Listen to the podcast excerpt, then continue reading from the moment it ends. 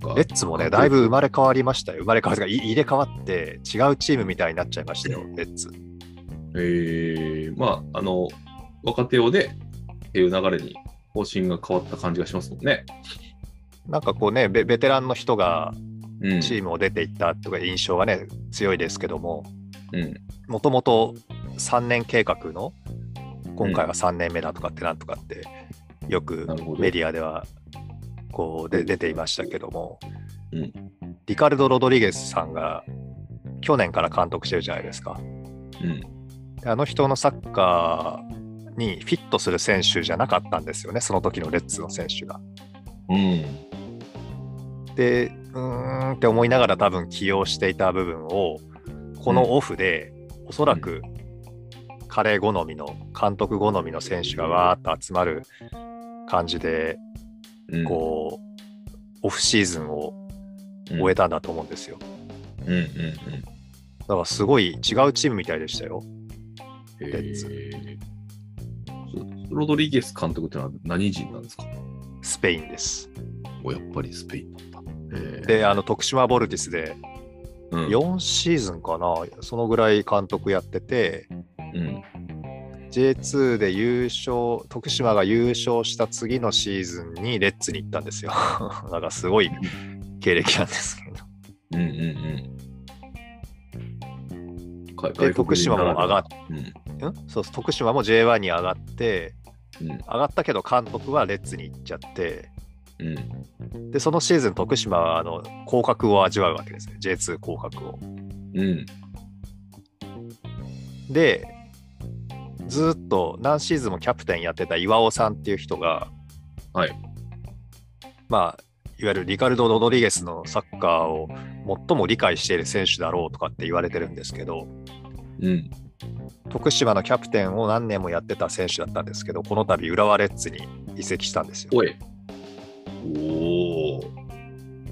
の物語性を感じる。すごいことなんですよこれは。でもまあ、うんレンタル移籍だったし、その30超えて代表経験があるわけでもないのにっていう選手が、うん、こうビッグクラブに抜かれるっていうのを、うん。これはこれですごいことだと思うって言いながら、こうメディアでもね、出てましたけど、うん、うん、うん。でレンタル移籍にしたところを見ると、徳島側もいつか戻ってきてほしいっていう気持ちだろうし、うん。本人もどうどう思ってるのかなってところありますよね。戻りたいのかなとか。でも、そのレッツから誘われたチャンスは、あのプレイヤーとして逃したくないだろうなっていうふうに思いますしね。うん、まあそうでしょうね。うん。うん、そんなやって岩尾さんがこの度そうやってレッツに入ったわけですけどだから全然違うチームでしたようん。岩尾さんが操ってるみたいな感じで、ええそうなんや。うん、えああ全然違うな一人入っただけでこんなに違うのっていうぐらいえへえそれでいてあの、レッツのフォワード陣にまだあのユンカーさんっていう去年結構点はい取ってはいる、はいはい。ゴリゴリの。はいはい。そうそうそう彼がまだコンディションが上がってこないせいかあの試合では入ってなかったし、うん。まだ数名、怪我なのか、コンディション不良なのか、その、21シーズンで割と活躍してた選手もうん。出てきてなかったので、うん。これは今年レッツすごいんじゃないのかなってちょっと思いました、見てて。うん。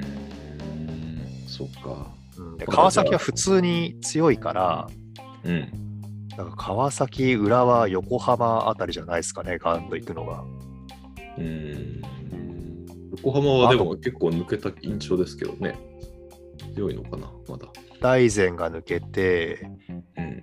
あれ、フォワード誰が取りましたっけね。なんか穴埋めで取った、穴埋めって言ったら失礼ですけど、なんか取った記憶がありますね。あ、点取り屋じゃなかったトップ下だったかななんか、そうか、横浜抜けてるんだ。うん。誰が取ったでも、うんあでも安定的に強いチームではね、あるから、そうなんです。うん、選手層が厚いし、ううん、ん、まあ、あとはその顔ぶれを見ればね、当然神戸っていうのは強いチームですしはいはいね。はいはい。F1 でいうフェラーリ的な、ジョーカー的な一瞬の強さがね、あるうんけど、シーズン通してどうかっていうところですかね。そうですね。うん。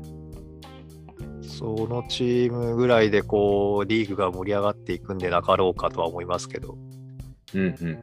まあ、そこにアントラーズが絡むかなっていう感じですかね。あの鈴木優馬さん帰ってきたし、ほうほうほうほうほうう。ん、監督も交代しましたよね、確か。おーあ でもまだ来れてないのか、新か新加入 だから、監督も。また、そこにもコロナ問題が出てくるんですね、そうそうそうそうそう。ああ、そっか。まあそこはね、やむを得ないですから。